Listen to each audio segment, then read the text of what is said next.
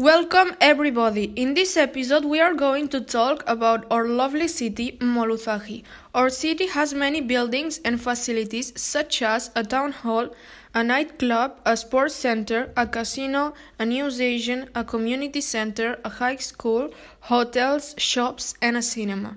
It has also many other important elements, such as a traffic light, uh, roundabouts, palm trees, zebra crossing, squares, and a park. If you want to enjoy the most of Moluzaji, you should come on the 24th July to celebrate our amazing festival, Live Cocos.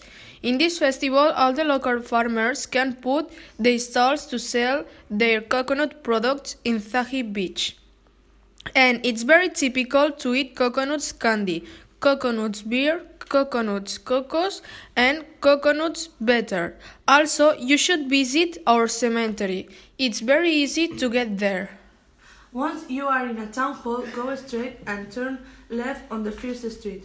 Then go straight past in the butchers, the fishmongers, and cross on the zebra crossing. Pass the beds and you will find the cemetery. As we love Moluzaji, we want to govern the city and we have created a fantastic political program that we are going to summarize. If you if you vote for us, we will build a new sports center. We will raise money for education. We will build a train station.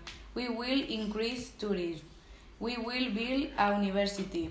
We will improve to ecosystem. We will make parks and green areas. We will lower taxes. We will build a parking lot. We will make a dogs park.